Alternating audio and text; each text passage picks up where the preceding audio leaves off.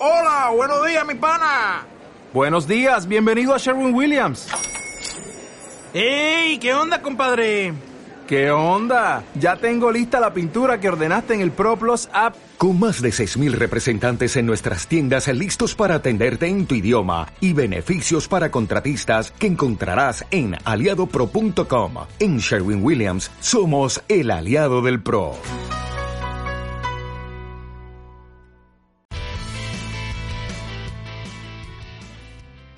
Tenemos en entrevista a Marlets, fundadora de Kids Place Town, quien nos compartirá su experiencia como creadora de contenido digital para niños en YouTube y nos contará qué significa emprender en el mundo de los juguetes.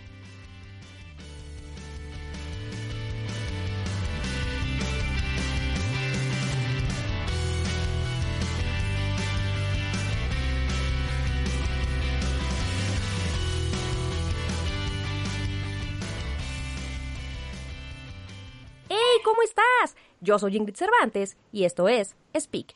La clave es comunicar. Un podcast de Comunica y Emprende. El día de hoy estoy muy contenta, estoy sumamente agradecida y sobre todo honrada con la presencia de la super invitada que traigo para ti.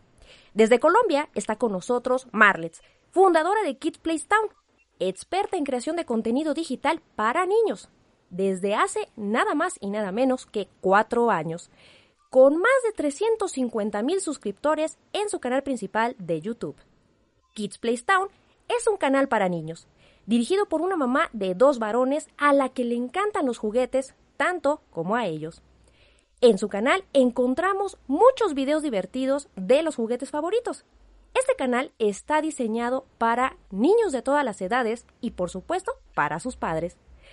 Kids Place Town está lleno de superhéroes, sorpresas, juegos, figuras de acción y mucho más. La intención es pasarla genial en cada video. Y Marlets está con nosotros para platicarnos sobre qué significa emprender en el mundo de los juguetes a partir de la creación de contenido infantil.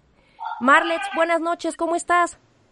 Hola Ingrid, muy bien, gracias. ¿Y tú? Pues encantada y estoy muy feliz de que pues nos dieras un espacio en tu agenda. Yo sé que tienes muchas actividades y es un placer para mí pues tenerte en el programa y pues que compartas con nosotros un poquito de tu experiencia. No, muchísimas gracias por la invitación. La verdad es que estoy muy emocionada.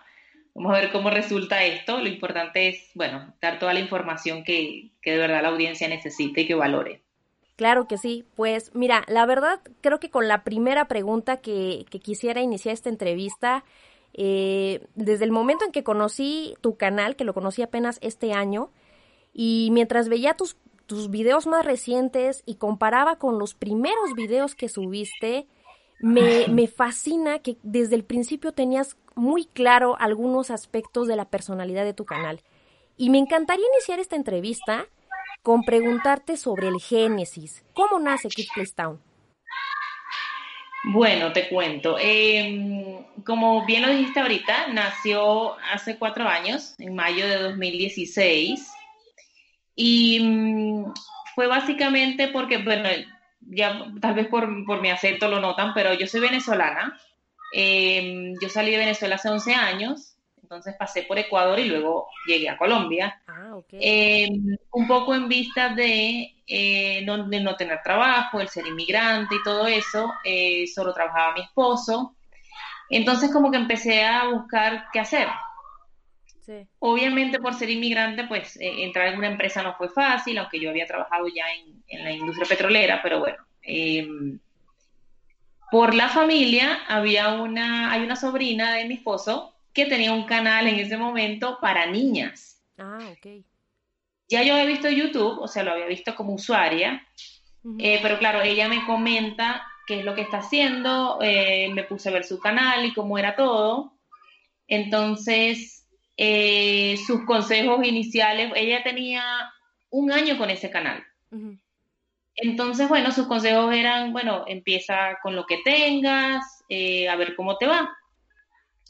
Entonces, claro, yo tenía un niño y en ese momento, eh, los dos niños, perdón, porque habían nacido los dos. Ah, okay. Y en ese momento yo dije, bueno, pues, pues, o sea, voy a hacer lo mismo de juguetes, pero obviamente me dedico a los niños, a los varones. Sí.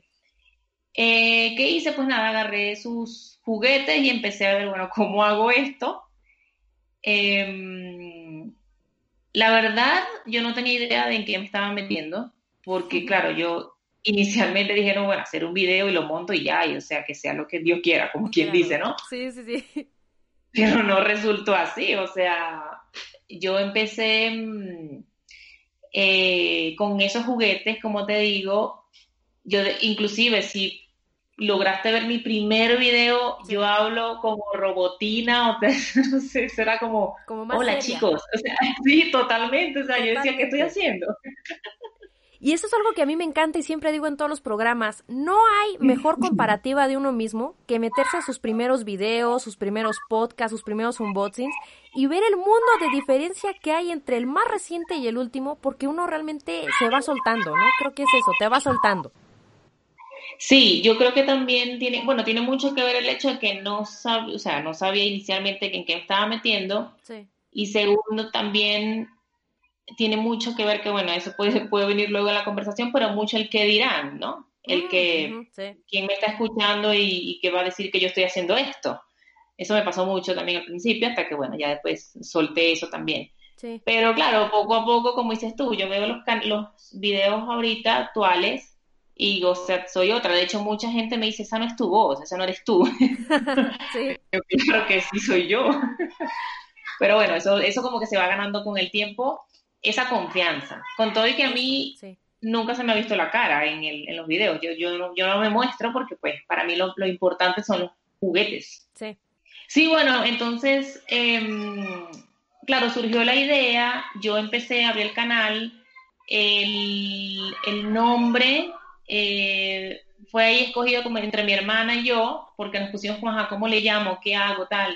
Sí. Em, salió el nombre, como no sé, uniendo un poco de, de palabras en inglés y salió. Em, y bueno, este, empecé con los videos en mayo. Claro, yo después fue que me, me, me fui dando cuenta de qué tanto era, porque no es solo hacer un video y subirlo. Después me fui dando cuenta que, bueno, tienes que editarlo, porque pues precisamente no todo lo que, o sea, pueden pasar cosas externas que no están en tu control y pues que no van a salir, no vas a, no vas a sacar eso al, así a, YouTube pues, o al aire. Em, entonces, bueno, después se fue, fui como que aprendiendo. Yo antes de hacer el canal, yo aprendí de YouTube a manejar YouTube. Yo me metí en YouTube como que cómo hacer videos en YouTube, o sea, cosas así. Yo soy muy autodidacta y pues la verdad se me hizo fácil. O sea, yo veía un video, ah, ok, seguía mirando, yo fui aprendiendo así, inclusive a editar aprendí así también, porque yo no sabía editar tampoco, o sea, nada que ver. O sea, cuando tú subes tu primer video no tenías ningún conocimiento previo de edición. De nada. o sea, de edición, de grabación, de audio, de, de luz, de nada. Y bueno, al final decides ponerle el nombre Kids Place Town ¿El logo, el logotipo que tiene actualmente es el mismo o durante el tiempo le has cambiado, le has mejorado, le has quitado algo al logotipo oficial? Es el mismo logo. Ok. El mismo, o sea, yo me identifiqué mucho con ese, eh, pues, pues tiene mucha, o sea, no sé, le vi como relación, ¿sabes? Como que, bueno, no sé, como el sol, la luz del sol, los niños, o sea, los niños al final son eso, son, son luz, son el, sol, el sol sonriendo, entonces bueno, de verdad que lo dejé así y, siento que ese es mi logo, o sea, no he tenido la, necesidad de, ¿sabes?, de, de modificarlo, de hacerle nada. Para ti es funcional y con eso es más que suficiente. Sí, y siento que son niños los que me buscan, entonces obviamente es más fácil conseguir el logo amarillo, la abuelita amarilla o el sol amarillo, colocar otra cosa que ellos tal vez, o unas letras que tal vez no identifiquen.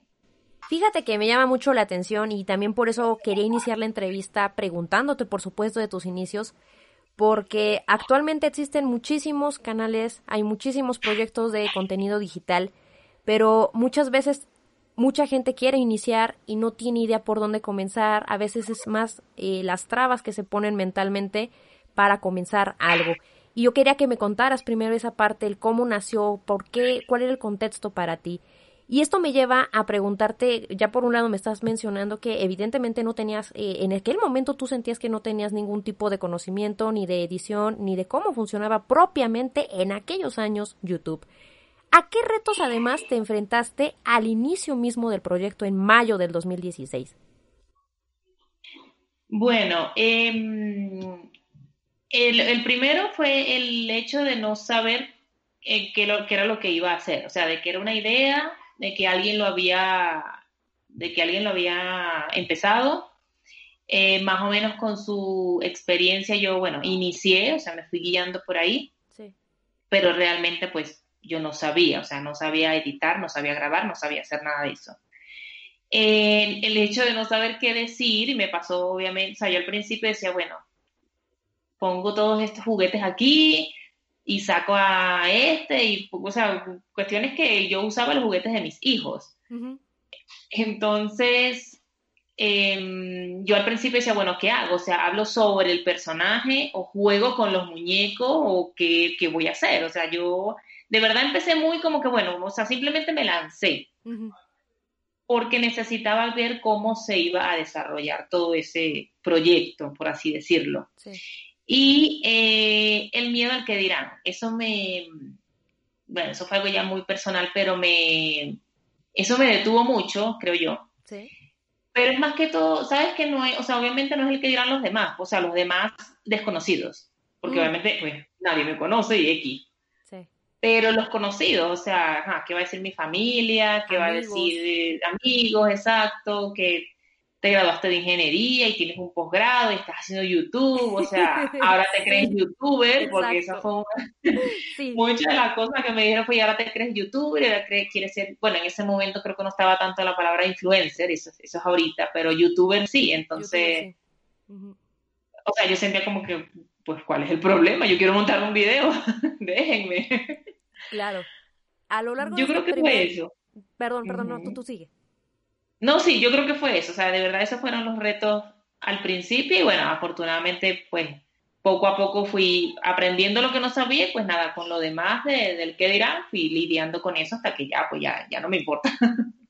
Fíjate que en este último año me he dedicado a asesorar a varios amigos, conocidos, que justo a raíz de la pandemia, eh, pues se han motivado un poquito más a querer iniciar un proyecto nuevo, ya sea de podcast, ya sea de sitio web, ya sea de canal de YouTube, a veces las dos, a veces las tres. Y el mayor punto es justo el que acabas de tocar tú, el miedo. El miedo al que dirán, el miedo a comenzar algo que te apasiona. Y es algo que me identifico muchísimo mientras te escucho, me conecta muchísimo, eh, porque justo cuando yo empiezo este canal de Comunica y Emprende, dije, ok, es un, un canal serio, es un sitio web serio, voy a hablar de comunicación. Yo estudié licenciatura en ciencias de la comunicación y dije, ok, va, esto se, se, se vale, ¿no? Pero en el fondo de mi corazón, cuando empiezo este segundo canal que se llama Querido Diario Colectivo y empiezo a ver juguetes y que obviamente a raíz de este es como yo te conozco o doy contigo, me daba ese mismo miedo decir, a ver, yo soy licenciada en ciencias de la comunicación, ¿cómo le digo a mi mamá que quiero destapar juguetes, que quiero enseñar juguetes? Se van a burlar de mí, ya veo a mis colegas, periodistas, reporteros, ya veo a mis amigos de, de la prepa, ya veo a mi familia, mi mamá así de, pues te pagué la carrera para destapar juguetes. Al principio es eso, el miedo, ¿no? Al que te dirán. Antes de comenzar Querido Diario Colectivo me pasaba lo mismo, pero con el podcast. Eh, ese miedo y si me equivoco y si y me doy cuenta que creo que todos en algún momento tenemos ese miedo. Pero creo que la diferencia está en cómo erradicas o más bien cómo controlas ese miedo y decir que me valga, yo voy a hacer esto y luchar y defender lo que a ti te gusta. A lo largo de estos años, ¿alguien te ha hecho algún comentario negativo o has tenido algún tipo de crítica por el contenido que tú haces? No, la verdad no. O sea, críticas así no. Sí era lo que te comentaba de los conocidos o familiares y eso, que sí me decían como que tal cual lo que acabas de decir, o sea, estás abriendo juguetes, que, o sea, pero ¿de qué se trata tu canal? Como que la gente no entiende. Yo le digo, pero es que no es, o sea, esto no es para los adultos, esto es para los niños. Entonces, los niños entienden lo que yo estoy haciendo. Y con que ellos entiendan, todo está bien. Exacto. Muy bien. Exacto, ellos son, lo, ellos, ellos son la audiencia y, es a ellos a los que yo me dirijo, de hecho. Pero así como por decirte gente externa o, algún comentario de, de, alguien que haya visto como tal, y me bueno, en aquel momento cuando se podían dejar comentarios en los, en los videos, eh, la verdad no. Los niños son fuertes, te lo tengo que decir, son fuertes y de hecho a mí me ha tocado, obviamente como te digo al principio no sabía, cómo lo iba a hacer, pero cuando ya le agarré el, como que la idea bien al canal, pues yo ahorita no puedo sentarme a hacer un video sin saber qué voy a hablar.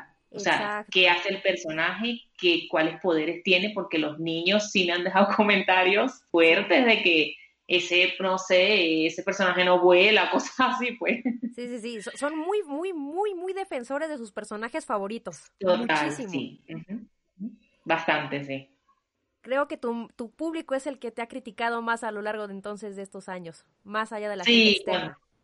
sí, exacto. Cuando, cuando cometo así, digo cosas que, pues bueno, porque no, eso me pasaba al principio, Ajá. Porque, ¿sabes? No es que no le daba la importancia, sino que yo decía, bueno, voy a jugar con ellos, o sea, voy a mostrarles cómo se puede jugar, qué hacer y tal. Pero cuando me empecé a meter ya un poquito más con los superhéroes y los villanos, Uy, ahí eh, no, ya sí, ya es, o sea, tenía que estudiar porque sí. Te comen, sí te comen. Total, casi me tenía que preparar por un examen, sentía que estaba siendo evaluada. Sí, y de verdad que sí, o sea, mi canal no está enfocado a niños, el que estoy, el que tengo de juguetes, es para público adulto coleccionista, pero pues también veo mucho e, esta parte de ese como que te impone ese miedo de justo meterte en un terreno fuerte como es el tema, por ejemplo, de los superhéroes que tienen una comunidad inmensa que de verdad está todo el tiempo pues al pendiente de lo que vas a decir y de que no te equivoques ni en los datos, ni en el año, ni en el tamaño, nada. Entonces, sí, exacto. sí tienes razón, la verdad es que sí hay que prepararse mucho para poder hacer este tipo de videos. Tú mencionabas algo muy interesante, el tema de subir foto o no. Tú desde el principio mencionas que el logo siempre ha sido el mismo. ¿Qué fue lo que a ti te motivó a crear desde un principio un logotipo y no poner tu foto y, por ejemplo, no poner tu cara o no salir tú frente a cámara mientras estás con los juguetes. ¿Qué fue lo que te hizo tomar esta decisión? Bueno, em, y, aunque no parezca, yo soy muy, bueno, tal vez he mejorado un poco, pero antes era muy, muy reservada, o sea, el extremo. Sí. Y yo no soy a ver, no era tan abierta, ¿no? Sobre todo cuando no, o no conozco al principio a la gente y todo eso. Entonces, obviamente, mostrar la cara yo, o sea, nunca estuvo pensado realmente. Sí. Em, y lo otro es que esta eh, familiar que te digo, que, que, creó primero su canal, ella lo hacía así también, o sea, mostrando solamente los juguetes claro, yo me fui por ese lado porque también investigué más, vi otros canales y había muchísimos parecidos. Y yo dije, bueno, como que no, mi intención nunca fue tampoco inicialmente mostrar a mis hijos, como hay canales que ya, o sea, los digo, la casa y todo eso, yo no, yo he hecho un, uno que otro video de eso, pero no es mi fuerte, o sea, los míos son es jugar con los jugueticos y ya. Eh, entonces, claro, como nunca estuvo pensado que yo iba a salir en los en los videos, pues obviamente mi cara no era tampoco la, protagonista, digamos. Por eso decidí eh, colocarle el logo. Y colocarle ese logo por lo que te comentaba ahorita. Yo decía, bueno, si esto va a estar dirigido a niños y ellos son los que buscan en YouTube, es más fácil que me consigan primero que el color es amarillo y segundo que pues es un sol, o sea, ¿sabes? No se les va a perder. Sí.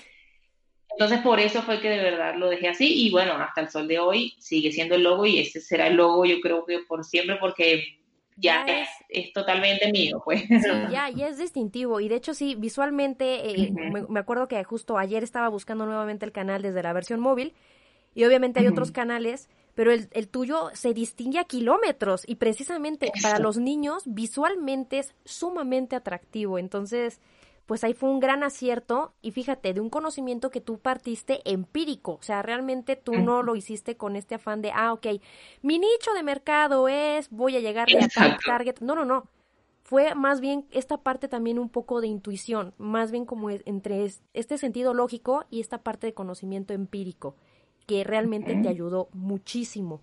Oye, mencionabas el tema de sacar a los niños en YouTube y eso también me, me llama mucho la atención. Eh, ¿Tú qué opinas precisamente de, de, estos canales que sí sacan niños? ¿Tú por qué has decidido en tu canal, tú prefieres nada más sacar las figuras? Sí, eh, bueno, inicialmente porque yo, mm, obviamente yo decía, bueno, aquí los protagonistas son los juguetes. Entonces vamos a eh, trabajar con ellos. En alguno de los primeros videos saqué, saqué a uno de mis hijos, creo. Sí, porque el más chiquito creo que de hecho no ha aparecido. Eh, ha, aparecido es el más grande. Okay. Em, y era porque en ese momento, o sea, he hecho pocos videos, pero es porque también veo otros videos que sacan a los hijos y que pues todo es... Es más, a veces creo que los canales son inclusive de los niños, pues son los protagonistas. Sí. Y lo he hecho como, bueno, como para ver, como para probar y tal, pero creo que ya, ya mi, mi target o mi audiencia es la que ve a los juguetes. O sea, es la que le gustan los juguetes, no los niños jugando. Ya saben qué esperar en tu canal, ¿no? Más bien, ya saben A, qué, se meten a tu canal, qué es lo que van a encontrar. Exactamente, entonces, y de hecho, claro, tú sabes que uno hace la prueba intentando diferentes videos, sí. eh, como para ver, bueno, si a, la audiencia le gusta ese otro nuevo video. Y definitivamente, definitivamente los míos son superhéroes y villanos. O sea, yo no tengo que meterme con otra cosa porque he hecho de carrito, he jugado, eso sí, he jugado más que de niña, creo yo. Sí, sí, sí, sí, es lo que veo. Disfruto muchísimo tu canal. Te digo, yo lo encontré ya que llevaba un rato con el mío y yo dije, wow, es genuinamente esa parte de diversión, de mostrarla en los videos. Y sí, sí, me consta que, que juegas ahora más que cuando eras niña. Me llama la atención, me llama mucho la atención cómo mencionas el tema de, pues, obviamente no perder el objetivo. Eh, a lo largo de los últimos, ¿qué te gustan? Yo creo que dos años me ha tocado ver muchos canales que tenían un objetivo muy claro y conforme han pasado los años ya meten de todo un poco. Un bot scenes, pero también entrevistas, pero también blog, pero también, o sea, hay como de todo un poco y no están como, como que cada vez van perdiendo un poco el, el objetivo. No sé, hay algunos canales que les funciona, hay otros que no. Pero me llama la atención que evidentemente tú le estás haciendo caso a tu audiencia y no pierdes el objetivo de con lo que les gusta realmente y la propuesta que tú traes. Ahora, vamos a regresarnos un poquito y me encantaría que me platicaras, cuando comienzas el proyecto, ¿con qué equipo iniciaste? Bueno, yo tenía un teléfono, eh, bueno, aquí se puede decir marca, no importa, ¿no? Sí, sí, no? sí, ah, ok. bueno, yo tenía un iPhone 6 y, em, claro, al principio cuando yo creé el canal, lo, lo primero que me dicen es, em, hazlo con lo que tienes. Y eso incluía los juguetes y los aparatos que tuviera para grabar. Entonces yo dije, bueno, mira, yo lo que tengo un iPhone 6, o sea, no puedo hacer más nada. Entonces me bueno, hazlo con eso. Esos teléfonos realmente tienen buena cámara y en ese momento ese teléfono era, creo que tenía un año de haber salido o algo así, o sea, no estaba, no estaba obsoleto, digamos. Sí. Entonces lo usé, o sea, yo tenía ese teléfono, yo tenía de trípode un portalápices con lápices adentro. Ok. y ahí coloqué mi teléfono. Aprendí en YouTube que se tiene que grabar horizontal, no vertical, entonces el teléfono estaba de forma horizontal Em, de hecho, mi primer video fue muy cómico porque yo primero no sabía dónde poner ni el portal, ni el teléfono, ni los juguetes, ¿no? Y segundo, como no tenía micrófono, obviamente, como te decía ahorita, yo no sabía nada de en lo que me estaba metiendo, entonces había mucho eco. Bueno, o hay, porque el, el, ¿cómo se llama? El, el video sigue ahí. Sí. Entonces, claro, yo me escuchaba como a lo lejos, y claro, eso lo fui puliendo y fui aprendiendo. Entonces, yo lo que hacía era que, bueno, es, esos videos los grababa así, los editaba en el mismo teléfono con el iMovie, porque pues lo aprendí a usar ahí. Em, y como te digo, no tenía micrófono. O sea, que básicamente tenía, era, es, con eso era con lo que contaba.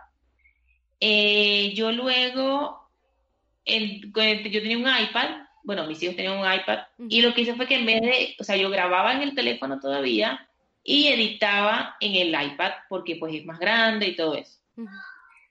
claro, yo siento que, por ejemplo, en mis videos y hasta, hasta ahorita, eh, yo no le, no le, ¿sabes? No le meto tanta edición. O sea, lo mío es, en tal caso de edición, es colocarle una música, cortar algunas partes o ponerle una transición y ya, pero no es esa super edición de los videos porque porque lo quiero hacer más natural, o sea, más, más sencillo, más como sale, pues. Más directo. Exacto. Entonces, así empecé y luego me compré un, un micrófono de esos de varita. Claro, como tenía cable, entonces obviamente ya ahí entendí que entonces yo tenía que estar, eh, como decir, de, de, frente a la cama, al teléfono, para luego grabar lo que estaba en mis manos. Entonces ahí entendí que el audio es importante. Luego, yo hasta ahorita no tengo aro de luz, sé que mucha gente lo usa, yo no tengo todavía aro, de luz, afortunadamente tengo ventanas grandes. Luz natural. Y pues obviamente no, realmente no hay nada mejor que la luz natural, lo que tienes es que conseguir la, la, buena posición para que no le dé sombra a lo que estás haciendo y eso lo aprendí poco a poco también. Yo también. Exacto. Sí, lo, lo aprende uno poco a poco.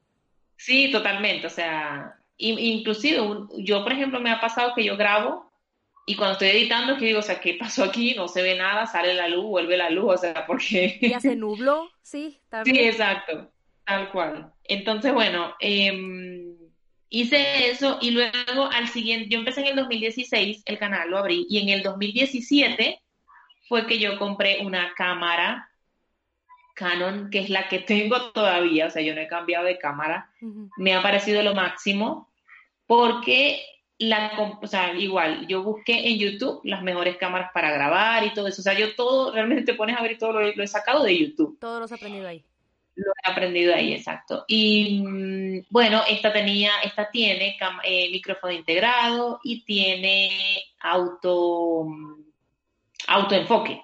Mm, que obviamente yo lo necesito porque como tengo muchos juguetes a veces en la mesa o donde esté grabando y necesito precisamente hablar de uno y enfocar a uno, bueno, la cámara lo, lo agarra. Pues. Entonces, bueno, y es pequeñita, entonces no tengo que estar con ese esa cámara grandísima ni nada. Entonces, bueno, así fue que llegué a, a esta cámara, pero pasé fue por el teléfono inicialmente. La verdad es que, o sea, yo creo que para iniciar esto ya lo que, lo que queda es tener ganas y, hacerlo y ya. Y con el paso del tiempo entonces vas puliendo y mejorando todo. Sí, y creo que al final algo que me llama la atención y siempre les digo cuando me hacen algún tipo de consulta es no lo pienses mucho. Creo que a veces entre más piensas las cosas, más te tardas en comenzar, porque te empiezas tú solito a, a, como a sugestionar, a pensar en que necesitas muchos presupuestos, grandes equipos, la gran propuesta y realmente en el tiempo va fluyendo. Creo que lo más interesante o lo más difícil en el momento es definir primero tu pasión o definir aquello que te guste o que te llame la atención. En tu caso, ¿por qué elegiste los juguetes? Bueno, definitivamente, de verdad, inicialmente porque por mis hijos, porque yo yo juego mucho con ellos Em, en ese momento, cuando yo empecé, yo estaba eh, totalmente ama de casa con ellos todo el tiempo porque, porque, como te digo, pues llegué a este país y luego entonces no conseguí el trabajo y tal. Entonces, bueno, estaba todo el tiempo en ese plan y, y obviamente cuando, cuando consigo esta persona que me hace la sugerencia y tal, que me dice, empieza con lo que tienes, yo decía, bueno, Niñas no, o sea, niñas no puedo porque primero no tengo juguetes de niña, no sé tratar con niñas porque yo tengo dos varones y el trato es totalmente distinto. No sé hablar cuchi cuchi, o sea, entonces yo decía, no, no puedo. Entonces, de verdad, de verdad, yo dije, no, es que el, camino tiene que ser esto. Y es como que yo decía, bueno, vamos a intentarlo, porque tampoco era en ese momento no era ni algo que yo decía, no, ya yo quiero hacer esto para toda la vida, o mira, es que yo, yo tengo que hacer esto porque, como dices tú, porque es mi pasión, porque lo quiero hacer. En ese momento, cuando yo empecé, no lo era. O sea, yo no lo empecé porque necesito grabar, no. Me di cuenta en el camino que definitivamente lo fue, o sea, que lo es, mejor dicho, o sea, que, que sí era el camino correcto y que pues, y por eso seguí, tengo cuatro años ya con YouTube y con el canal, con el mismo canal y con lo, como, como dijimos ahorita, pues entendiendo la audiencia, con los mismos juguetes. Yo tengo cajas de juguetes porque pues, y no los, a veces me decían, mi familia me decía que por qué no los vendía. Pero ¿por qué no los vende? Porque yo, o sea, primero no sé cuál era el problema porque los juguetes están en mi casa y no en la casa de ellos. Exacto. Segundo, yo le decía, bueno, pero es que no puedo porque tú no entiendes. O sea, yo los videos, yo no puedo em, salir de juguetes porque yo a veces los vuelvo, yo normalmente los vuelvo a usar. Sí. Inclusive me pasó algo muy cómico que una vez yo hice, bueno, unos videos de superhéroes y yo tenía la Mujer Maravilla. Entonces resulta que yo, esa Mujer Maravilla, yo la regalé por, por hacer un, un, detalle a una persona. Y después no la tenía, ¿ok? Cuando vuelvo a hacer un video que tenía que estar la Mujer Maravilla, pero no estaba porque no la tenía, los comentarios eran que ¿dónde estaba la Mujer Maravilla? Uy. Yo dije, pero no puede ser que los niños se den cuenta que dónde está la Mujer Maravilla. Pues sí se dieron cuenta. Desde ese día, Ingrid, yo dije, no puedo salir de los juguetes. No hasta, no mientras yo esté haciendo esto. Sí. Entonces, em, pues sí, definitivamente mi inspiración para, para seguir haciendo esto siguen siendo mis hijos y al final los demás niños, porque lo estoy haciendo para ellos. O sea, lo estoy haciendo para que ellos se diviertan, porque a veces los yo he hecho videos de 10 minutos, los primeros que hice porque no entendía nada, sí he hecho videos de tres minutos porque pues ya entiendo que los niños pues tienen una atención que, no te puedes tardar diez minutos porque no te van a ver completo y todo eso. Sí, sí, sí. Y, y al final todo el tiempo está inspirado en ellos, o sea, en las personas que me ven. Y los que me ven son los niños. Justo, me llama la atención y era, te adelantabas un poco a, a, esa pregunta, leíste mi mente, porque justo te iba a preguntar que cómo habías comenzado a definir la personalidad y propuesta del canal. Por supuesto, los tiempos, eh, todo el mundo dice, no, es que todo el contenido en YouTube tiene que ser corto. A lo largo de mi experiencia y de los años, me he dado cuenta que varía mucho dependiendo de nicho de mercado, dependiendo de la marca, pero también dependiendo de la propuesta. Obviamente hay tutoriales de cocina que duran 40 minutos y la gente realmente lo ve porque realmente son útiles. Hay, como en mi caso, podcasts de 40, 50 minutos que hay gente que no le gustan, y se les hace largos. Y hay gente que dice, hazlos más largos, porque yo lo escucho mientras voy manejando, o mientras voy en carretera, o mientras voy a mi casa. Y en el caso tuyo, que es muy, muy específico, es el tema de los niños, el, justo te iba a preguntar, ¿cómo fuiste definiendo parámetros como es el tema del tiempo? Y lo que quisiera preguntarte es, antes te dabas cuenta o te guiabas mucho por los comentarios de la audiencia. Ahorita que ya no están los comentarios en los videos, eh, ¿Cómo le haces ahora para poder tener un poco más de feedback con, pues, con tu audiencia, que son los niños? Pues me ha costado bastante porque obviamente con estos cambios que hizo YouTube, pues eh, bloqueó los comentarios. Entonces yo estoy en cada video lo que hago es que trato de enviarlos a Instagram o a Facebook, que es donde pues yo eso también lo abrí desde un principio, lo, esos canales, Em, más que todo, bueno, de comunicación y para que la gente supiera, o pues, que había un video nuevo y todo eso. Pero ahora, antes ellos me dejaban los comentarios en los videos. Y ahora como no pueden, entonces trato de, sacarlos de ahí y decirles, bueno, cualquier cosa, me dejan el comentario por allá por Facebook. Obviamente, o sea, es, muy poca la interacción que estoy teniendo, porque ya tú sabes que Facebook y, e Instagram son redes sociales para adultos, para gente más grande, ¿no? O sea, los niños no tienen una cuenta en Facebook ni una cuenta en Instagram. A, veces en, en este tiempo que, ha pasado esto, que estamos, tenemos bloqueados los comentarios, me han escrito padres y madres diciéndome, ay, saluda a tal, y me colocan el nombre, porque me consiguen por Facebook o van hasta allá. Pero pues con los niños, como antes, no tengo la, ya el trato la interacción. Sí, exactamente. Fíjate, la verdad es que, bueno, ahorita ya nos estamos adelantando un poquito este tema de, de YouTube, pero hablando de, las propuestas y, y, de cómo fuiste tú esbozando la idea de, ok, voy a hacer mis videos más cortos, les gustan más los videos de juguetes, les gustan más eh, todo lo que tiene que ver colorido. Algo que me llama también la atención es la evolución de tus videos. Tus primeros videos son obviamente visuales, muy, muy atractivos, pero conforme han pasado los años son más coloridos, tu tono, tu ritmo, para dar el mensaje es totalmente diferente, es un mundo abismal. Esa parte, ¿cómo la fuiste tú manejando de la personalidad? con qué tono hablarles, qué colores ponerles, ¿eso también lo fuiste llevando poco a poco de forma intuitiva o te fuiste también guiando de otros videos, otros canales? ¿Ahí cómo lo fuiste tú definiendo?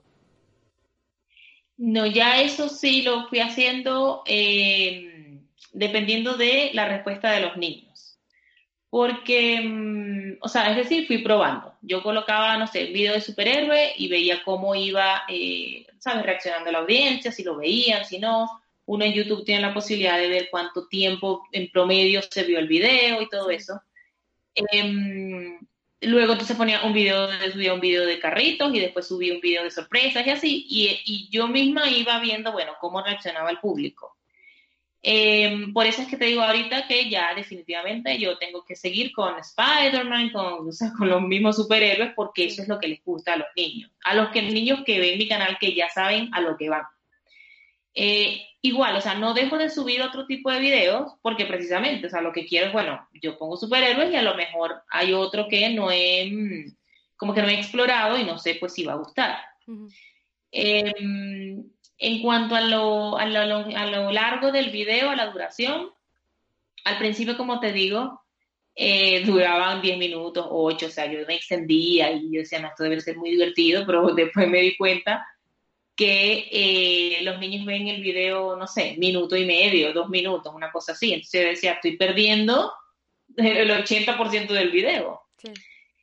Entonces, debido a eso, empecé a hacerlos más cortos Em, igual veía el comportamiento y era lo mismo, o sea, el, video dura cinco minutos, los niños ven un minuto y medio, dos minutos, dependiendo también, porque bueno, yo considero que mi canal lo pueden ver desde los tres años y, bueno, no sé, hasta, hasta los 14 será o 13. Bueno, una vez me escribió, hace, hace muchos años me escribió una persona, pues, un, chico por Insta, por, eh, en un comentario y me colocó eh, que si tener 17 años y estar viendo ese video era como muy, muy niño. Ah, ok.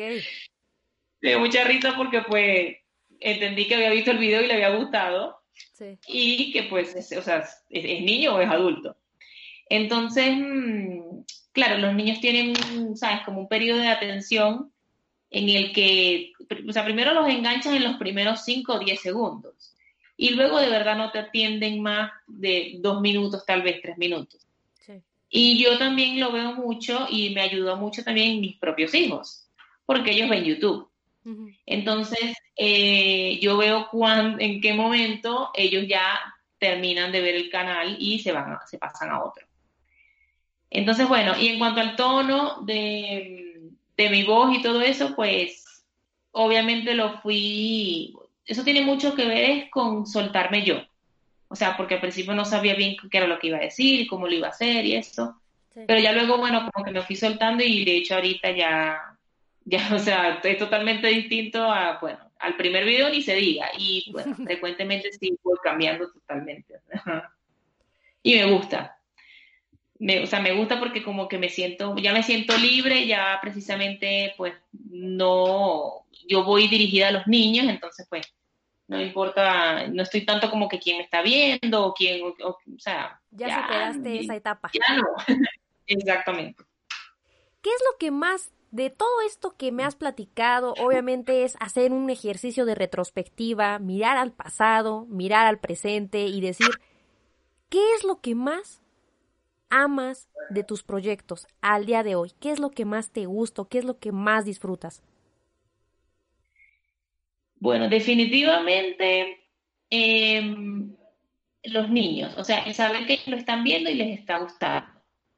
Porque si no les gustara, obviamente, claro, ahorita no está la interacción de los comentarios, entonces antes pues podía tener un poquito más de eh, conocimiento en cuanto a me gusta, no, en fin. Pero me siguen viendo, entonces el hecho de que ellos, así sean dos minutos o tres, lo que dediquen a ver mis, mis videos, les gusta, ya eso como que a mí me llena.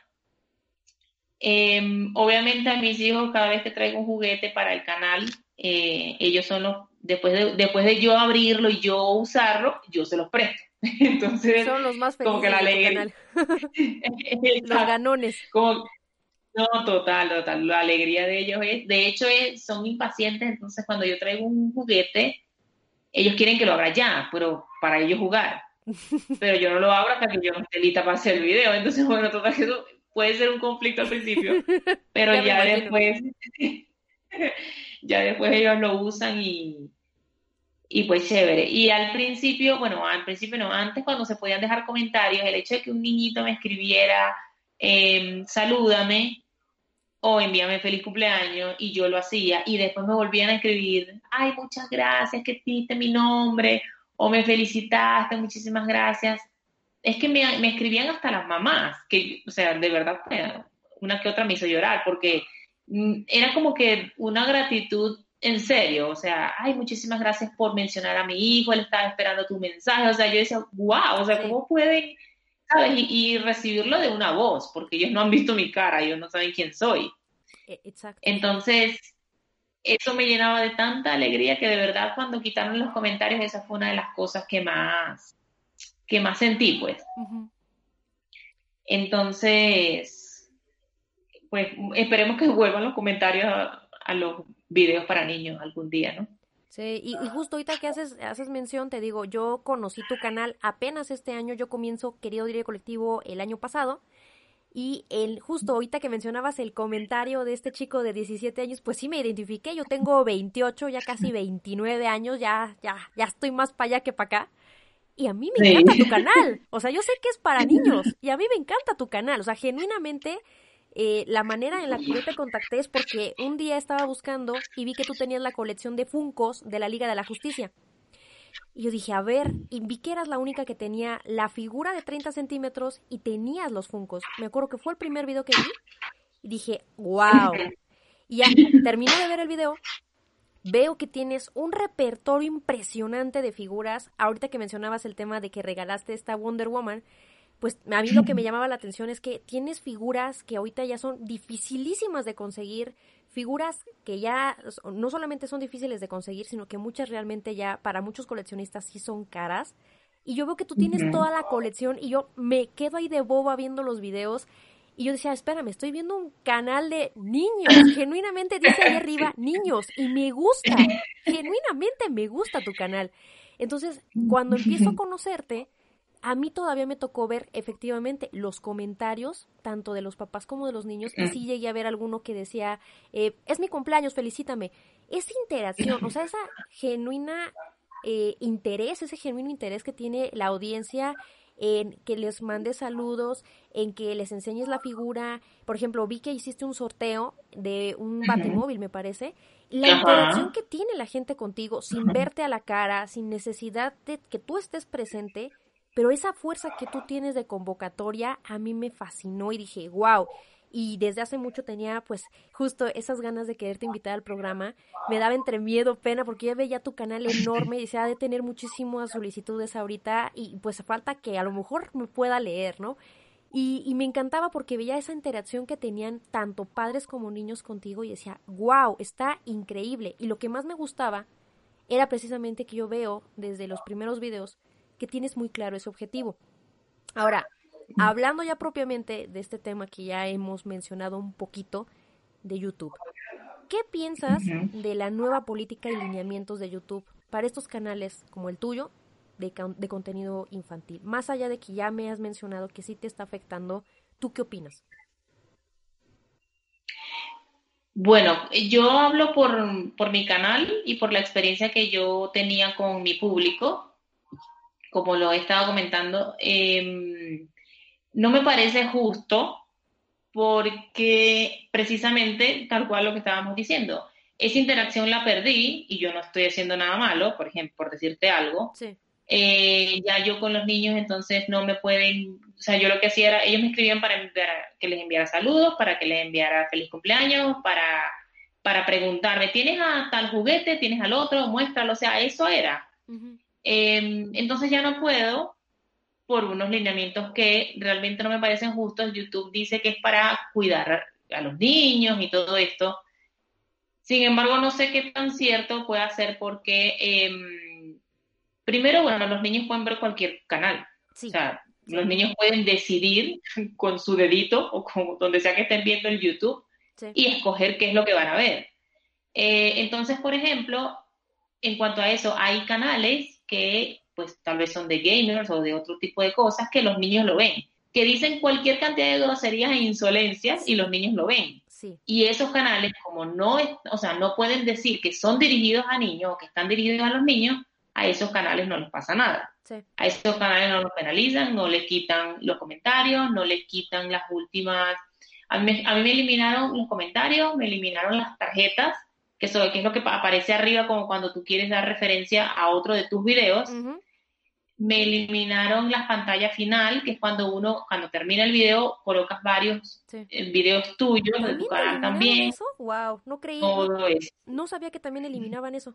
Todo eso lo eliminaron de los canales que tú eh, dices, o, o sea, tienes un, cuando uno hace la edición del video, hay una partecita que tienes que seleccionar si el video está dirigido a niños. Entonces dice, si no, si no lo seleccionas y tu video está dirigido a niños y YouTube se da cuenta, va a ser peor. O sea, tanto que puedes perder el canal. obviamente yo no puedo decir que no es para niños porque o sea, es más que evidente. Entonces tengo que seleccionar eso siempre. Y de hecho, hace poco, yo creo que tengo dos semanas eh, o tres semanas que estoy recibiendo correos de YouTube donde me dicen, cuando monto un video, como que al otro día o algo así, me envían un correo y me dicen su video, ya lo revisamos y sí está creado para niños y entonces tiene este y estas cuestiones de, las políticas nuevas que ellos tienen. Entonces, claro, ¿por qué no me parece justo? Por eso, porque eh, perdí la interacción con los niños, que al final es mi audiencia, que estoy tratando de llevarlos a Facebook e Instagram, pero es que esas no son redes sociales para ellos, entonces pues obviamente pues me escribirán dos niños de cada, no sé, 100, o sea, Sí, es una locura. Sí, siento que no, o sea, de verdad fue muy, muy, injusto para los canales que, que de verdad queremos hacer videos para que los niños se diviertan. Y videos sanos. Al final estos son, de verdad son videos sanos. Y es algo que me llamaba mucho la atención y es una de las razones, una de las tantas por las cuales quería traerte de invitar al programa, porque más allá de la polémica, más allá de precisamente de muchos, muchos comentarios, muchos videos que en el momento salieron haciendo crítica a esta nueva forma, más bien estos lineamientos de YouTube. Muchos eran canales enfocados tanto al gaming como para el coleccionismo adulto. Eh, a mí, por ejemplo, me está pasando, mi canal está enfocado a coleccionismo adulto y entramos justo en, también en esta polémica o esta disyuntiva de cualquier juguete que esté en YouTube es para niños, por default. Y a mí ya me empezaron a ah, quitar comentarios de muchísimos videos simplemente porque aparece un juguete, ¿no? Y entonces los videos que yo veía que hablaban de esta crítica, pues genuinamente eran canales, o la mayoría de ellos, canales que directamente no les afectaba. Y justo por eso quería tocar este tema contigo, que genuinamente, directamente te está afectando esta forma de quitar, o de esta forma tan, digamos, arbitraria en la que YouTube está manejando ahorita el tema de los niños, porque efectivamente, supuestamente la idea de YouTube es crear una nueva sección que se llama YouTube Kids, y la idea es que los, los padres pongan en el dispositivo el video, ¿no? En la práctica, yo conozco muchas amigas que tienen hijos que si les sueltan el teléfono no les dejan el apartado de YouTube Kids. Es, les dejan el celular y se meten al canal que quieren, al video que quieran, y ahí sí pueden ver de todo. Creo que entre la teoría y la práctica hay una enorme, enorme cantidad de abismo porque efectivamente, ¿qué ganas con quitarle los comentarios a videos que sí realmente están enfocados a niños, como es tu canal? Entonces, al escuchar de tu propia voz el cómo te está afectando directamente, porque otro tema es interesante es, efectivamente, no hay una red social para niños. En teoría, porque los niños no deberían de tener red social, ok, vale, pero entonces, ¿en dónde se pueden comunicar contigo de aquello que les gusta? ¿Dónde se pueden comunicar? O, bueno, ahí la cuestión es cómo te afecta a ti también directamente para saber si estás haciendo lo correcto o no con tu audiencia, ¿no? Sí, claro, y ahí sí, inclusive eso, pues con la interacción, bueno, no es nula porque todavía dejaron los likes, entonces uno medio puede ver, bueno, todavía, todavía está el like y por lo menos puedo ver si le gusta, si no, y, normalmente eh, ha sido así, o sea, el, 95, más del 95% son likes, entonces bueno, bien. pero ya, o sea, ya de ahí no, ya ahorita no puedo pasar de ahí. Y en, cuanto a cantidad de vistas, que pudieras decir, bueno, pero depende, porque si lo sigue viendo la misma cantidad de gente, entonces también es que es bueno, que le gusta y tal. No lo puedo medir por ahí, porque sabes que YouTube eh, tiene un algoritmo en donde ellos, dependiendo del, antes, o sea, antes no, dependiendo de los likes, de los comentarios, es que ellos pueden colocar sugerir tu video para que se, se coloque en lo de que es vista automática, o sea, que empiece, mm, que salga solo, que YouTube lo sugiera. Eso te lo dan los comentarios y los likes. Si tienes muchos likes, bueno, pues no sé cómo lo medirán ellos, pero lo cierto es que si tienes muchos likes y tienes unas unos buenos comentarios, ¿qué supone, eh, qué dice YouTube? El video es bueno, el video lo están viendo, vamos a sugerirlo más. Pero como ahora no tengo comentarios, por cantidad de vistas, obviamente, eh, están, o sea, yo creo que mi cantidad de vistas ha bajado, no sé, un 80%. Wow. Con esos cambios de YouTube.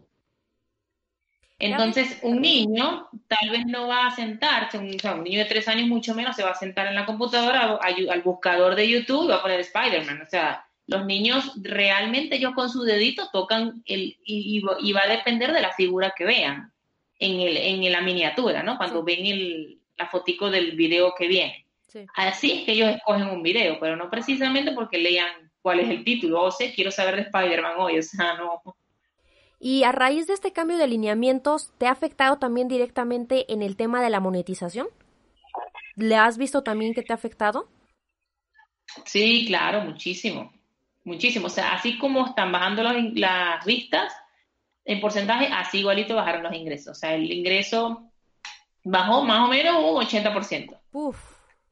Demasiado, es que, es que ellos, si te pones a ver, ellos pagan, es por cada mil vistas, pagan no sé cuántos céntimos, entonces, ¿cuántas vistas tiene? Porque muchas veces también la gente dice, no, youtubers esos pagan y eso con mil vistas es suficiente, porque claro, uno ve mil vistas como wow, ¿no? Pero no, o sea, mil vistas no es nada. Es una locura realmente lo que es mínimo lo que se paga y a veces la gente se va con la finta de los, las reproducciones, los suscripción, las suscripciones más bien, es lo que creen que porque tienes millones ya ganas también millones, ¿no? Y realmente está muy desproporcionado. Sí, total, o sea, no tiene nada que ver realmente. ¿Qué aspectos cuidas o qué aspectos para ti son valiosos a la hora misma de crear este contenido que es pues obviamente sumamente delicado para los niños. ¿Tú qué cuidas a la hora de hacer este contenido? Bueno, yo tal vez por el hecho de que soy mamá y, y obviamente pues yo me dirijo a mis hijos muy, muy sanamente y muy respetuosamente, no tengo tanto problema con, ni con el vocabulario, ni con lo que voy a decir, ¿sabes? Porque es que soy yo, o sea, yo me muestro tal cual como, bueno, no mis manos se muestran, pero tal cual como son. Entonces, em, lo que sí es como te decía hace un rato, yo tengo que estudiar, o sea, no puedo lanzarme a hablar de Spider-Man sin saber qué hace Spider-Man definitivamente, porque las críticas que tengo es fuerte. Em, pero más allá de eso, creería yo que me cuido es de la parte, tal vez de la parte técnica, o sea, que sí de la luz, porque ya aprendí, eh, del, audio, cosas así. Em, de hecho, yo, por ejemplo, los videos los grabo en una mesa donde ahí pongo los juguetes y no hago así mayor, no hago mayor, yo he visto, por ejemplo, otros canales que hacen, no sé, que si estructuras y tienen un fondo y cosas así, como que más elaboradas. Exacto. Entonces, bueno, siento que lo, yo lo he manejado súper súper natural. O sea, a mí lo que me falta realmente es aparecer yo y sentarme en el piso y jugar. sí. Porque la forma en como lo he tratado es, o sea, es como, como bueno, para que sientan que estamos jugando, pues, que es la idea. Y afortunadamente, bueno, no he tenido eh, ni críticas de padres, ni ningún tipo de, mm, como de ay, se me fue la palabra. ¿Reclamo? Como de denuncia, ajá, denuncia o reclamo por abuso, por, por, o por, o por malas palabras o por nada, nada, nada de eso. Pero es como te digo, creo que tiene mucho que ver con el hecho de cómo yo me relaciono con mis hijos, entonces pues es lo mismo. ¿Cuántos años tienen tus hijos? Tengo dos, el mayor tiene ocho y el menor tiene cinco años. Fíjate que creo que sí tiene un poquito que ver el hecho de el contexto. Tú, tú estás en los zapatos de los papás, tú tienes niños y entonces te, te, va perfecto, o sea, fluyes como el agua, así muy bien, precisamente porque tienes el contacto directo. Hace como dos meses, una de mis mejores amigas, pues tiene niños, tiene dos niñas, una de, me parece, no sé si son tres, cuatro añitos, y la otra acaba de cumplir un año. Y me decía, Ingrid, tu canal de Comunica y Emprende me fascina, pero el de juguetes a mí no. Eh, ¿Por qué no haces más contenido como para niños? Y le dije, no puedo, no podría y no me atrevería, porque yo no tengo hijos, porque yo no tengo contacto con niños chiquitos, yo no sabría ni el tono ni el lenguaje, eh, personalmente sí soy muy mal hablada, y es algo que trato de cuidar en los dos canales, por diferentes contextos, por diferentes situaciones, pero yo sé lo delicado que es crear contenido de niños genuinamente que no les afecte, contenido que además se les haga entretenido, yo no sé cómo hablarles, yo no sé qué colores. Todo esto que tú el día de hoy nos estás mostrando, por ejemplo, para mí, que, que soy soltera, que no tengo hijos, que no tengo sobrinitos, que no tengo un contacto, me, me, resulta obviamente nuevo. Para ti es familiar, precisamente porque lo vives, lo vives día a día. Y eso está padrísimo porque evidentemente te sirve todo ese bagaje que tú tienes empírico, te ha funcionado para que el día de hoy fluyas como fluyes en tus videos sin ningún problema. Pero sí considero que crear contenido para niños es todo un verdadero arte. Sí, la verdad. Y fíjate que, que volvemos al punto de por qué yo creo contenido para niños y no para niñas es exactamente igual. O sea, yo no podría, yo no sé cómo hablarle a las niñas y, es, y es distinto. Es muy distinto. Entonces, es más, yo intenté, yo debo tener un par de videos al principio de niñas, porque dije, bueno, vamos a ver, así como, como yo empecé con niños, igual yo dije, bueno, vamos a intentar hacer otra cosa. Mi hijo mayor tenía eh, una amiguita, súper amiguita, y le, le, le, le pedí prestado unos juguetes. Y dije, bueno, vamos a ver, por supuesto tuve que estudiar también, pero no me salía, o sea, yo decía, pero no, no sé, o sea, todo rosado y morado. Y no. no, es que para ti nomás no. Sí, sí, totalmente, o sea, yo decía, ¿qué hago? Y monto esta muñeca aquí, ¿qué le digo? O sea, no. Intenté hacer un par de videos y obviamente no funcionó porque primero, pues no, sabes, no me sentía natural, no, no, era, no era yo. Y segundo, ya venía con varios videos para niños y es como que en eso fue que enganché. Entonces, claro, era lo que también tú mencionabas hace, hace un rato, que hay canales que varían mucho.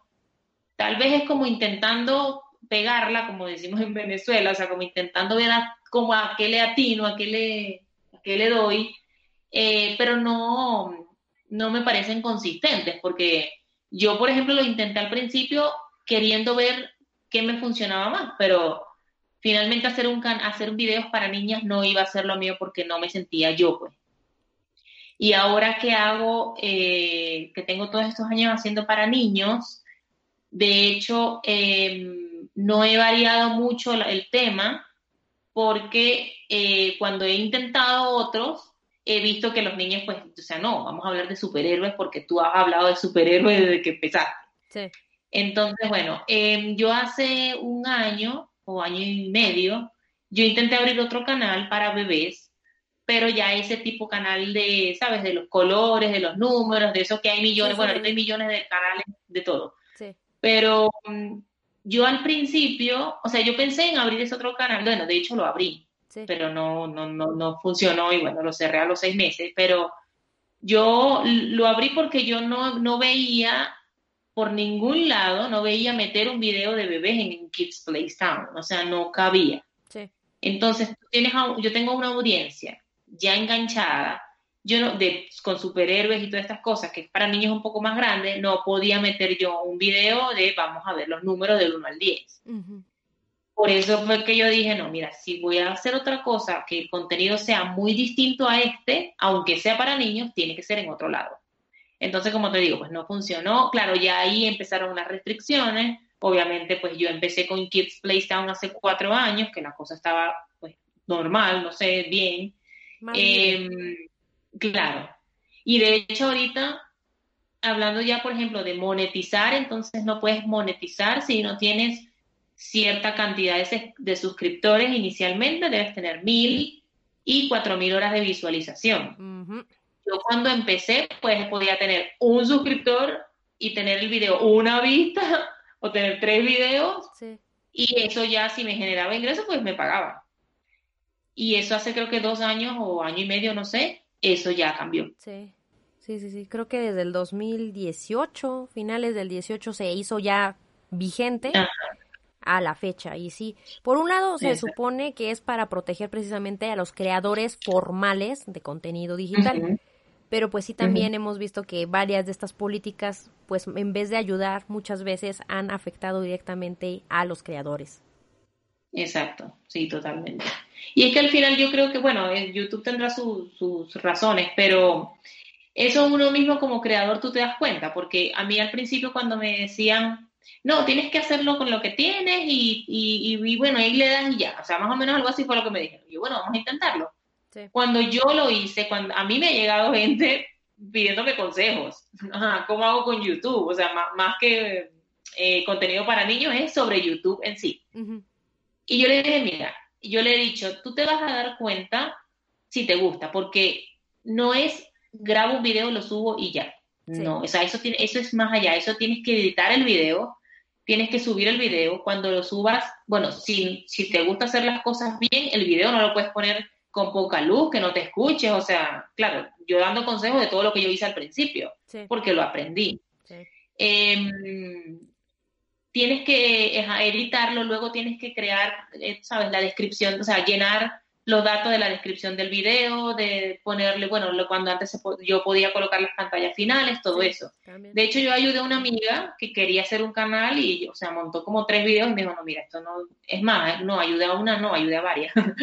y, y, no, y, lo, y desistieron. Entonces, no tiene YouTube que venir a ponerte un, un límite de mil suscriptores y no sé qué para monetizar, porque si no, sea, no lo vas a hacer si realmente no, no es, o sea, si terminas no siendo tu pasión, si no te gusta, si no sabes editar y dije, no, mi dices, no, mejor lo dejo así. Entonces al final uno mismo, o sea, el creador se da cuenta si es o no. Sí. Sí, sí, sí, muy, muy cierto, porque al final algo que me decía mi mamá ahorita, mi mamá ve muchos canales, por ejemplo, de cocina, de bordados, y me dice, es impresionante la cantidad de nuevos canales que han surgido a raíz de la pandemia. Y lo mismo pasa ahorita con el tema de los podcasts. Muchos están animando a crear contenido, pero ¿qué pasa? El problema no es tanto, para muchos obviamente el primer paso es el, más difícil, ¿no? El que perderle miedo y iniciar. Pero yo considero que uno de los más complicados es darle seguimiento. Nueve de cada diez podcasts se quedan en el séptimo, décimo episodio. Lo mismo canales de YouTube, porque la cuestión es tener esta constancia, esta disciplina para crear contenido de forma permanente.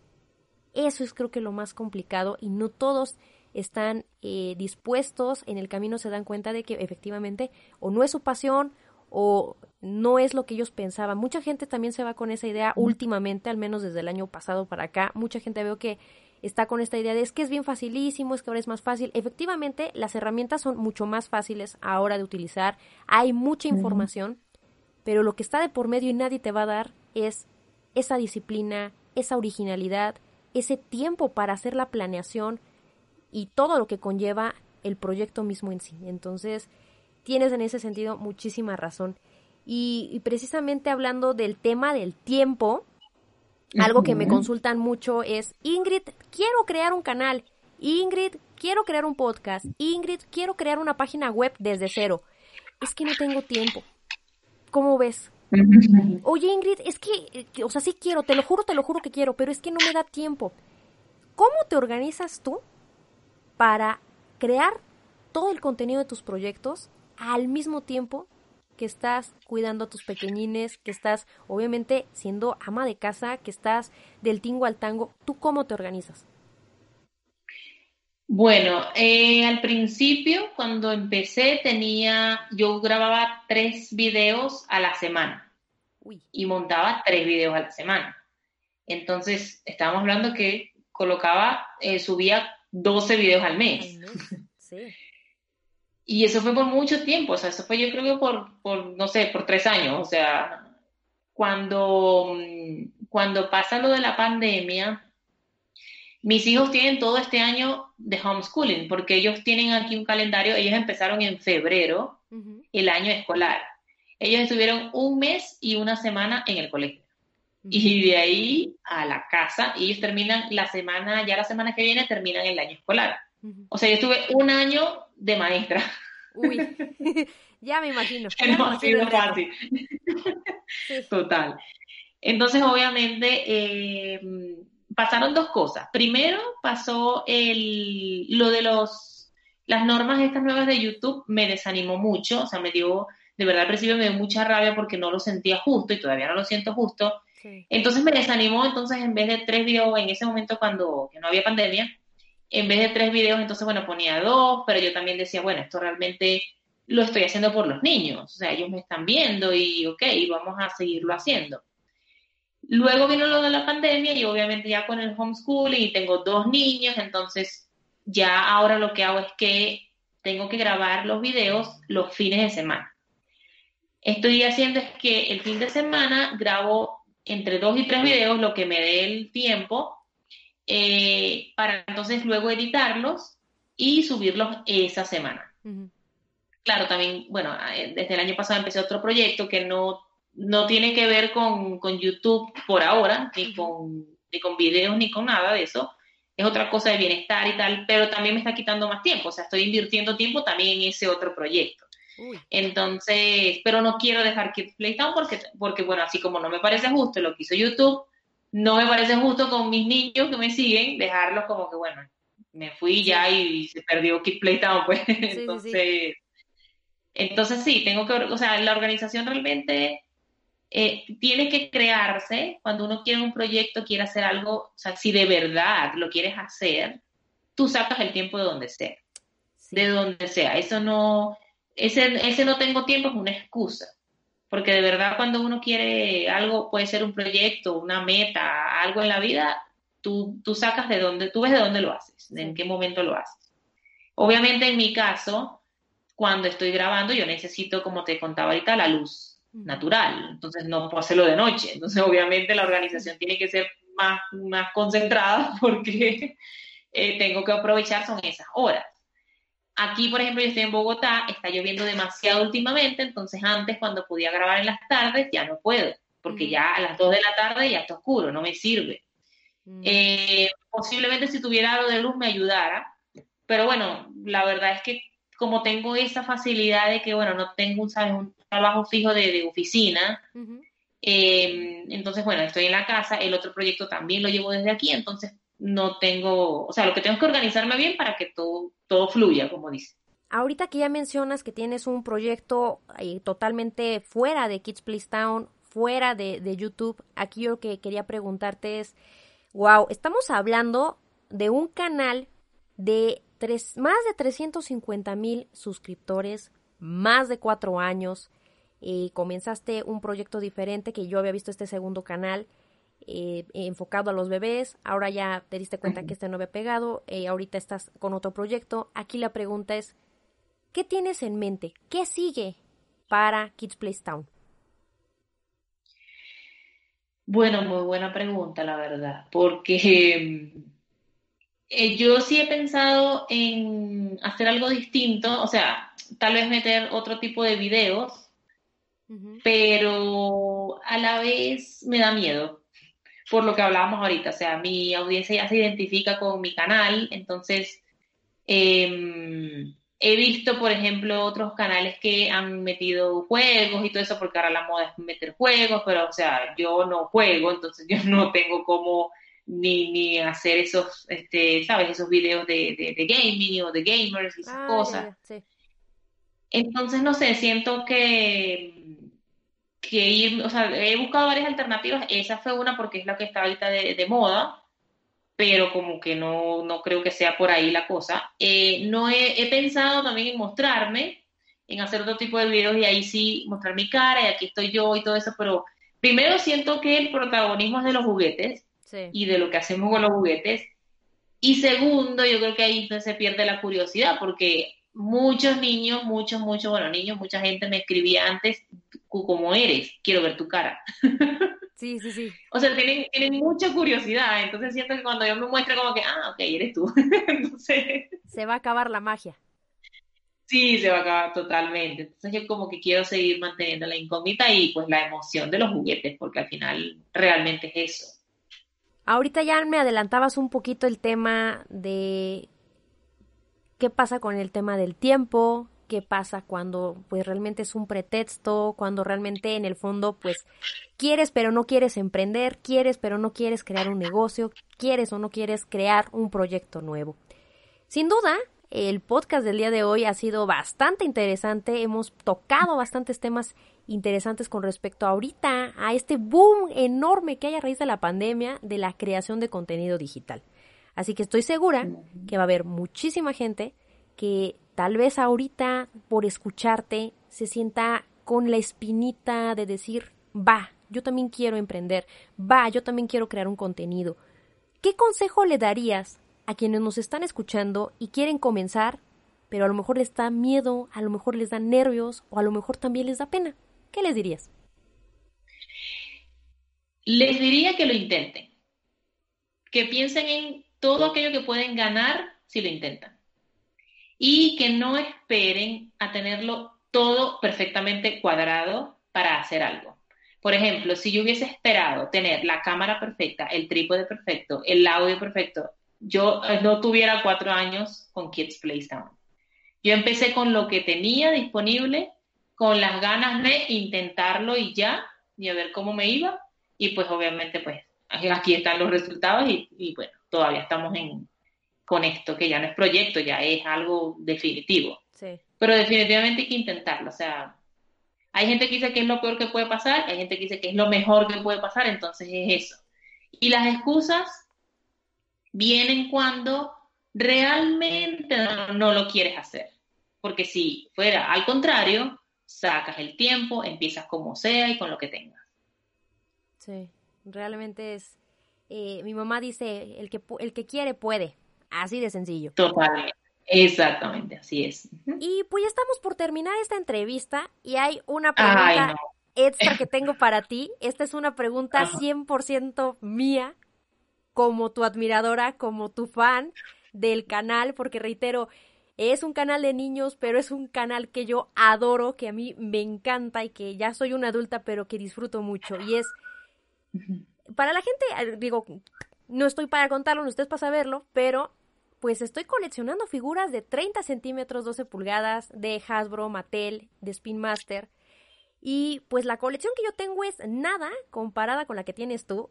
Y es de cajón que dije, si logro que me conceda esta entrevista, le tengo que preguntar, ¿dónde guardas todas las figuras que ya tienes ahorita de colección? ¿Dónde las guardas o cómo las cuidas? ¿Cómo le haces?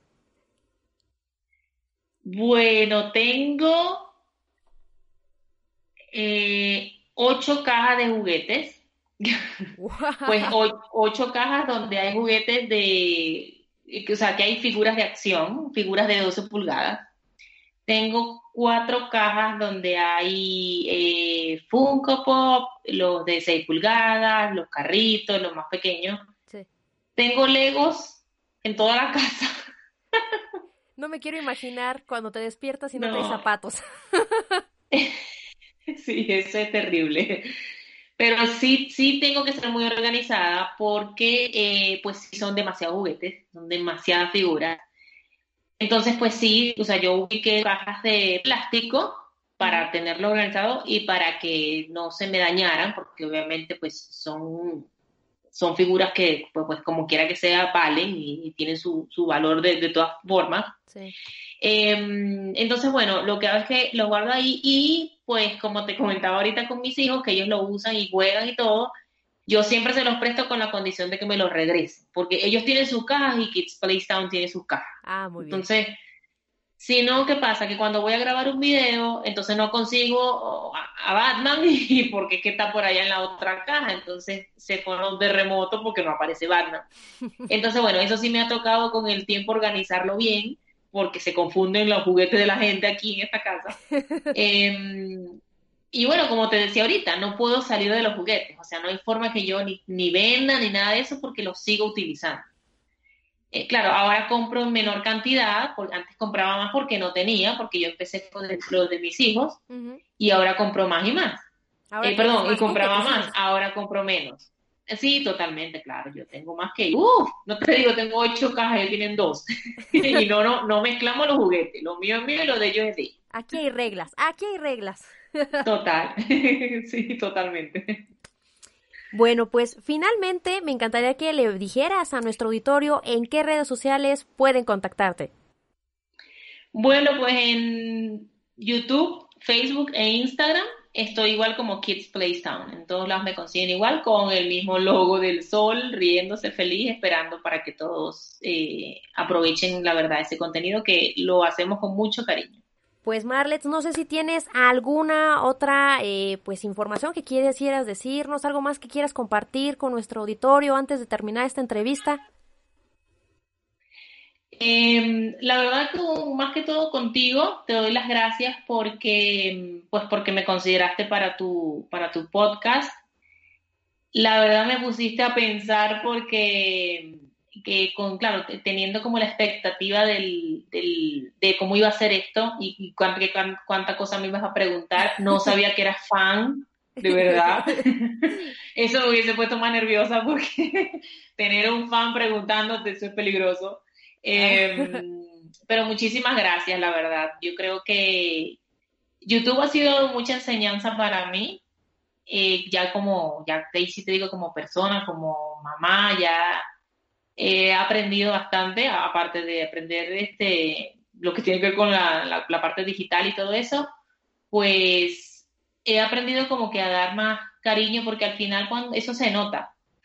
Em, cuando uno está haciendo un video que, o sea, por mucho que yo lo que esté sea jugando, si, si no lo estoy haciendo con cariño, si solo lo estoy haciendo por decirte algo, por monetizar, si, eso se nota. O sea, aunque sea solo la voz, la gente lo va a notar.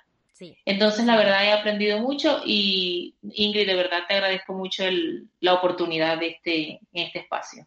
No, hombre, al contrario, de verdad es un honor para mí, ya lo decíamos fuera del aire, eh, que yo estaba por un lado muy nerviosa, es la primera entrevista que hago internacional, yo nunca lo había logrado, era entre el miedo, precisamente, creo que es uno de los temas centrales de este episodio, el miedo, el nervio que a veces te da eh, pues poderle decir a alguien, oye, me encantaría tenerte en mi programa, oye, eh, eh, pues era el nervio, ¿no?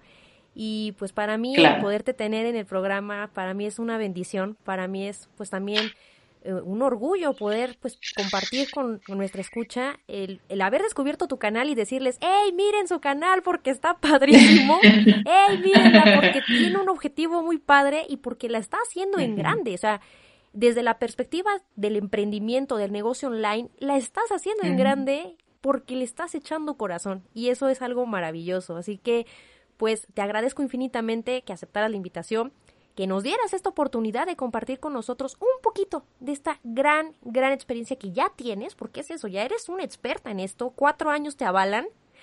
Y esos más de 350 mil suscriptores también te avalan, te están respaldando como una verdadera ya experta en un mundo tan maravilloso como lo es el entretenimiento y sobre todo la formación infantil, que no es fácil de hacer y que hoy nos compartieras un poquito, es algo que te agradezco muchísimo y pues, pues nada, gracias, gracias por la oportunidad y por supuesto por la confianza.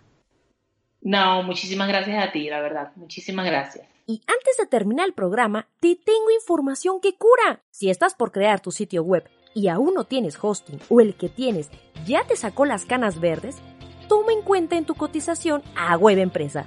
Web Empresa es el sitio oficial de hospedaje de Comunica y Emprende. Checa los paquetes que te ofrecen, por favor. Yo simplemente estoy fascinada con mi hosting porque me ofrece cuatro cosas maravillosas que nadie más. 1. Soporte totalmente en español. 2. Asistencia técnica y servicio al cliente 24 horas los 7 días de la semana. 3. Dominio gratis por un año y certificado SSL. Y 4. Optimizador de imágenes totalmente gratis. ¿Verdad que está buenísimo? Y aquí entre nos, mira, te voy a dejar un pequeño consejo. Aplica las 3C de Comunica y Emprende. Conoce, cotiza y convéncete. Ah, y además, por ser escucha del podcast, si contratas hoy mismo, yo te regalo un descuentazo del 25%. Solo da clic aquí abajo y consíguelo. Yo le confío mi hogar digital a Web Empresa. ¿Y tú? Yo soy Ingrid Cervantes y comparte conmigo. ¿Has pensado en crear tu propio proyecto, pero te da miedo? ¿Qué piensas del contenido digital para niños? Platícamelo en cualquiera de las redes sociales. Estoy en Twitter, Facebook, Instagram o en la plataforma que me acompañes, YouTube, iTunes, iBots, TuneIn, Spotify y The Podcast App. Para mí es vital saber qué te parece el programa y en qué podemos mejorar. Si te sirvió o gustó, o espero en Dios ambas, comparte con aquellos que creas que también les pueda servir. Y si no, mínimo pónselo a tu perro, a tu gato, a tu hámster, bueno, a tu suegra, pero por amor de Dios que alguien me escuche. Como siempre, la decisión es tuya. Si quieres más información, recuerda darte una vuelta por mi casa virtual. Visítame en www.comunicayemprende.com. Te espero en el próximo episodio de tu programa Speak, el programa donde conocerás todos los temas relacionados a comunicar y emprender. Speak. La clave es comunicar.